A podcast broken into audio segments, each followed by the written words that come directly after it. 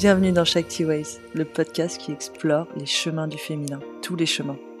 Parce que le féminin sacré, ce n'est pas que love and light et amour inconditionnel. Parce qu'il y a plus pour nous à incarner que la mère ou la prostituée. Shakti Ways explore les chemins de traverse et les voyages de l'ombre pour mieux comprendre cette énergie féminine et lui faire la place qu'elle mérite dans ce monde.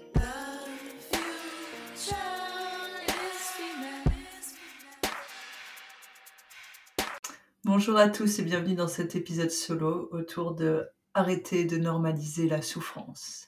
Je vais vous expliquer le contexte et je vais vous expliquer pourquoi j'en suis venue à cette idée-là. Donc en fait, ça fait euh, bientôt un mois et demi que j'ai commencé une formation très en profondeur euh, qui traite de l'accompagnement autour de la sexualité, des relations, des traumas sexuels. Et, euh, du coup, dans ce cadre-là, on a trois mois où on expérimente sur nous les différents outils qu'on va proposer à nos clients. Donc c'est un groupe de 300 femmes, euh, femmes trans ou non binaires, qui, qui sont réparties dans le monde entier. Et dans ce cadre-là, on a commencé depuis quelques semaines à faire des pratiques euh, de libération de la parole et de libération émotionnelle. Je ne vais pas vous donner plus de détails, mais donc ça implique vraiment de, de rentrer en contact avec ses propres souffrances, ses propres blessures, et on est amené au travers d'appels partagés à les éventuellement les, les, partager avec les personnes qui nous entourent sur, ces, sur cette formation. Et à titre personnel, j'ai eu beaucoup de d'expériences euh, d'enfance qui sont remontées. Euh, ça fait des années que je travaille sur certaines expériences de trauma et d'agression, mais euh, là, il y a d'autres petites choses qui sont, qui sont remontées qui étaient assez intenses. Et en parallèle de ça, j'ai eu vraiment l'occasion d'observer, d'écouter, d'entendre la parole de femmes de plein de pays différents, de plein de milieux différents, verbaliser ce qu'elles ont vécu, depuis l'enfance. Et à travers certains témoignages, j'ai été juste, j'ai perçu en moi en fait cette, cette espèce de de petite voix qui m'a dit t'as vu ça? Franchement, à côté de ça, t'as rien vécu en fait. Ça a été tellement horrible pour elle, c'est tellement majeur ce qu'elle a eu à, à, à subir depuis l'enfance. Toi, à côté, c'est que dalle. Et c'était hyper intéressant de le voir en fait et, euh, et de m'attraper au vol là-dessus parce que parce qu'on est, à mon sens, conditionné, euh, que ce soit à travers euh, des vécus maltraitants, que ce soit à travers des agressions, que ce soit à travers ce qu'on appelle les micro-agressions du quotidien, des endroits où, en tant qu'enfant, on va pas être respecté, reconnu, entendu comme on en aurait besoin. En fait, on est beaucoup formaté à ne pas écouter, ne pas s'écouter, ne pas valoriser, ne pas reconnaître ces souffrances-là. Parce qu'il y en a qui sont euh, esclaves sexuels depuis qu'elles ont 4 ans et que, ça, c'est de la vraie souffrance. Sauf que, en fait, en termes de perception neuronale, en termes d'enfant, euh, il n'y a pas d'échelle de la souffrance. Euh, il y a juste la souffrance. Et, et je pense que c'est aussi important pour chacun de reconnaître qu'en fait, c'est Bien sûr qu'il y a des femmes qui vivent l'enfer. Enfin là, j'ai eu des témoignages où vraiment euh, ça, vous retourne le ventre et de vous dire que ça existe encore quelque part sur Terre aujourd'hui, ça me met dans un, une telle colère et une telle frustration et, une forme de désespoir parce que c'est juste pas normal en fait. Mais au-delà de ça, ce que je vois beaucoup, c'est toutes ces personnes, et là je parle de femmes parce que c'est la thématique du podcast et puis parce que c'est la thématique de ma formation, mais je pense que ça s'applique tout autant aux hommes en fait.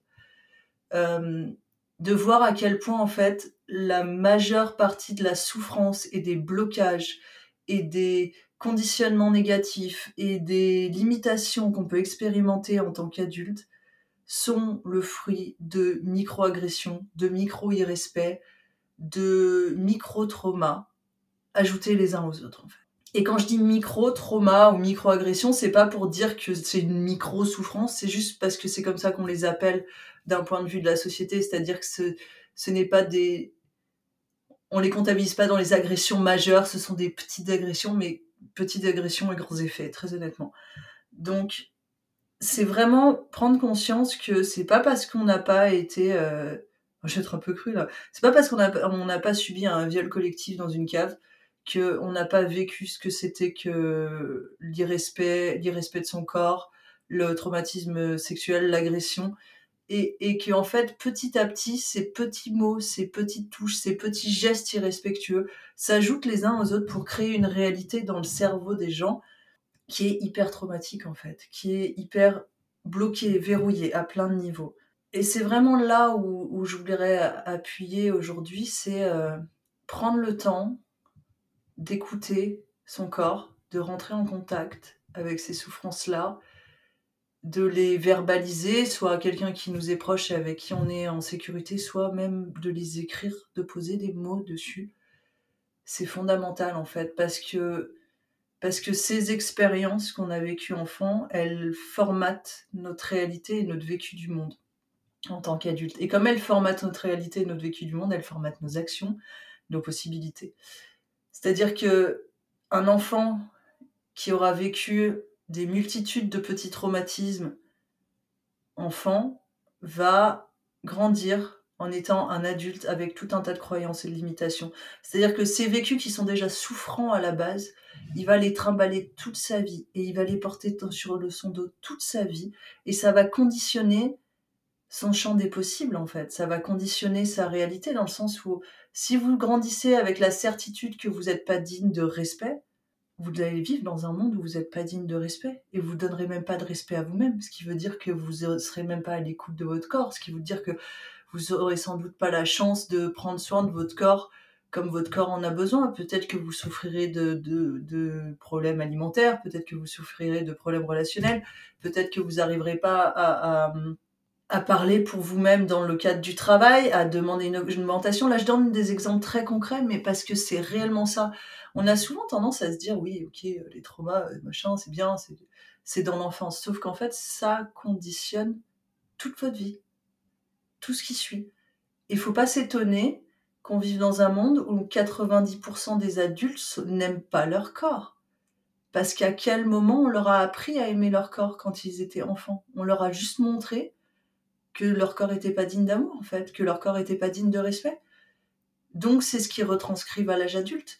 Et s'il n'y a pas un travail conscient qui est fait là-dessus, c'est ce qu'ils vont offrir à leurs enfants. Et en fait, on rentre dans un espèce de cercle vicieux qui n'a pas de fin. Donc, c'est en ça pour moi que faire ce travail de reconnaissance, c'est fondamental. Et j'ai souvent entendu euh, ce truc de oui, enfin bon, on a tous souffert, hein, c'est pas la peine de non plus euh, se rouler dans sa propre merde, excusez-moi. Euh, il s'agit pas de se rouler dans ses traumatismes, il s'agit pas de s'enfoncer dans sa tristesse et d'y rester coincé. Mais si on fait pas le chemin et le travail de tout simplement voir, poser des mots dessus, reconnaître ce qui s'est passé, l'amener à la conscience, laisser les émotions circuler, en fait, on les trimballe toute notre vie et ça conditionne notre réalité. C'est ce que dit Jung. Il dit tant que vous n'aurez pas, alors là je paraphrase de manière très approximative, mais tant que vous n'aurez pas fait le travail nécessaire pour amener l'inconscient au conscient, vous continuerez à l'appeler destin. Parce qu'en fait, tant que vous n'aurez pas fait le travail de reconnaissance de ces blessures-là, de ces traumatismes-là, et que vous les aurez pas amenés à votre conscience, ils continueront à diriger votre vie sans que vous les voyez, sans que vous en ayez conscience, parce qu'ils sont là et parce que ça conditionne votre réalité. La deuxième chose que je voulais amener là sur ce, cet épisode, c'était euh, donc déjà beaucoup de compassion à toutes les personnes qui ont été victimes de trauma. Et j'ai envie de dire à tout le monde, parce que je n'ai pas encore croisé, alors peut-être, mais à ce jour, j'ai pas encore croisé une personne qui n'ait pas expérimenté une forme de traumatisme dans l'enfance. Euh, en rapport à son corps, à la confiance en toi, en respect, à la sexualité. J'en ai jamais rencontré. Peut-être ça viendra, je ne sais pas. Mais du coup, je voulais vraiment amener euh, cette compassion euh, et juste le fait de dire voilà, je vous vois et, je sais que ça a été dur et je sais que c'est profond. Et peut-être qu'aujourd'hui vous avez l'impression que c'est pas si grave, mais prenez le temps en fait prenez le temps d'écouter, prenez le temps de ressentir ce qui est vivant dans votre corps à ce niveau-là, parce que c'est le meilleur service que vous puissiez vous rendre en fait. À force de courir et d'essayer de courir plus vite que ces démons, on passe à côté de la vie et on passe à côté de soi-même.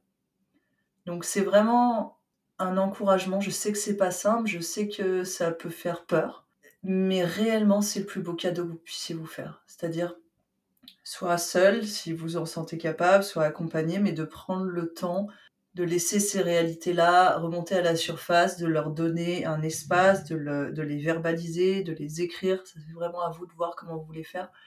Euh, il y a plein de, plein de manières et de les laisser s'exprimer dans votre corps. Moi, le fond de ma pratique en thérapie, c'est le corps. C'est-à-dire que je vais, je vais beaucoup amener mes clientes à, à la verbalisation et à la prise de conscience avec des outils comme l'hypnose, mais derrière, et ça c'est dans mes croyances, on va passer par le corps parce que en fait, ces mémoires-là sont imprimées dans votre corps. C'est des sensations, c'est des émotions qui n'ont pas eu la liberté d'être exprimées, vécues et reconnues. Donc, une fois qu'on a mis le doigt dessus, on va aller les chercher dans le corps. Et parfois même, on n'a pas besoin de verbaliser les choses pour aller les chercher dans le corps. Là, je m'égare un peu, mais c'est juste pour vous dire, s'il y a des larmes qui montent, s'il y a des envies de crier qui montent, s'il y a de la rage qui monte, juste trouver un moyen de l'extérioriser, trouver un moyen de la, laisser euh, se communiquer. Parce que c'est comme ça que vous allez guérir. Je, je, je pense que la thérapie mentale et la thérapie verbale a une, une certaine valeur, mais que dans le cadre de trauma, elle n'est pas suffisante.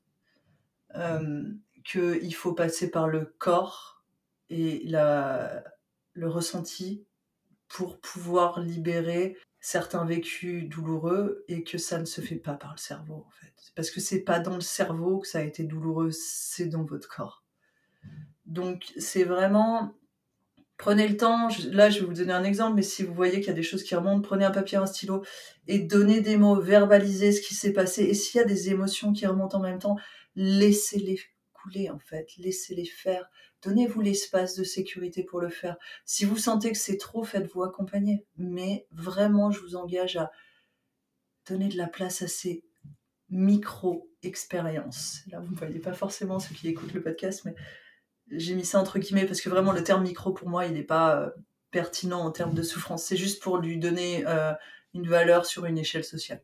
Une fois que vous avez euh, fait remonter à la surface ces choses-là, on va vite, très vite, parce qu'on est formaté comme ça, avoir tendance à, à juger notre vécu de l'expérience. Que ce soit juger la part de nous qui en est arrivé dans cette situation et la juger responsable, ça c'est transverse et courant, et je l'entends même dans des femmes qui ont vécu des expériences atroces où il y a une part d'elles qui est persuadée que c'est de leur faute, parce que c'est comme ça qu'on les a élevées et que c'est l'image qu'on vous renvoie dans la société.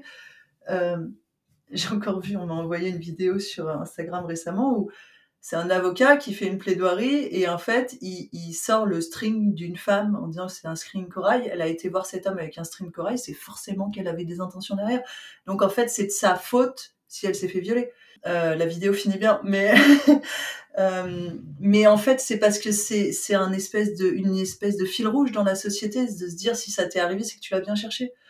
Donc donc c'est aussi on va avoir tendance à juger notre expérience de ce biais-là et aussi à juger notre réaction en disant ouais bah, enfin c'est pas si terrible tu devrais être plus forte et tu devrais être capable de passer au-dessus.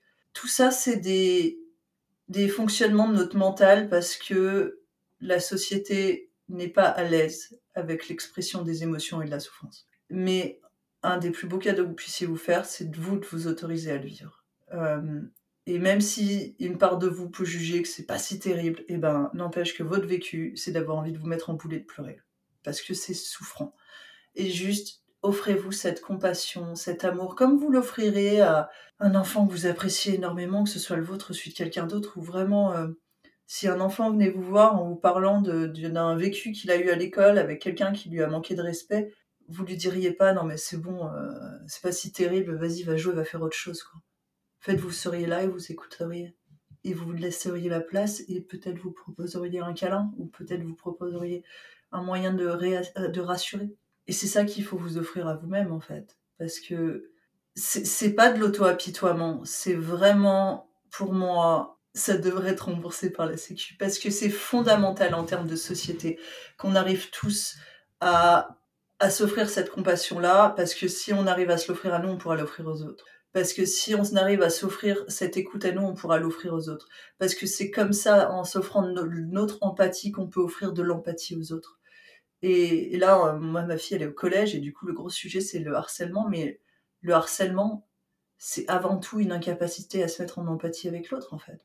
Et du coup, quoi de plus normal pour un enfant de ne pas pouvoir être empathique avec quelqu'un d'autre si on lui a jamais montré ce que c'était que l'empathie?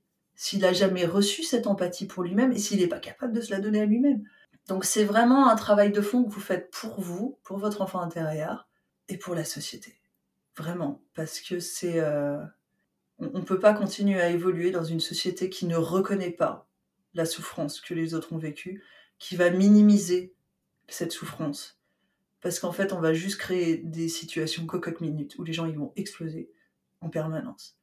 Donc voilà ce que je voulais vous offrir aujourd'hui. C'était vraiment cette réflexion sur euh, arrêter de minimiser ces micro-souffrances. C'est arrêter de minimiser la souffrance tout court. Arrêter de d'avancer dans la vie en mettant tout dans une boîte et en fermant bien la boîte parce que comme ça, ça vous explosera pas la gueule. Parce qu'en fait, tout ce qu'il y a dans cette boîte, ça conditionne votre réalité. Ça conditionne votre vie. Est-ce que vous avez vraiment envie de conditionner votre vie à travers toutes ces souffrances d'enfant? Ou est-ce que vous avez envie de la vivre pleinement, libérer tout ça pour pouvoir vous exprimer complètement et être qui vous êtes vraiment au fond derrière toutes ces souffrances? Voilà, voilà, pour aujourd'hui. Je crois que c'est tout ce que je voulais vous dire. Euh, et eh ben écoutez, je vous embrasse et je vous souhaite une très belle journée. À la prochaine. J'espère que cet épisode vous a plu. Si vous avez deux minutes, allez mettre 5 étoiles sur Apple Podcast ou sur Spotify. C'est tellement, tellement, tellement, tellement plus aidant que ce que vous pouvez l'imaginer. Pour le reste, j'ai hâte de découvrir vos commentaires. Envoyez-moi des petits messages à h.tatishakti sur Instagram. Et en attendant le prochain épisode, je vous embrasse.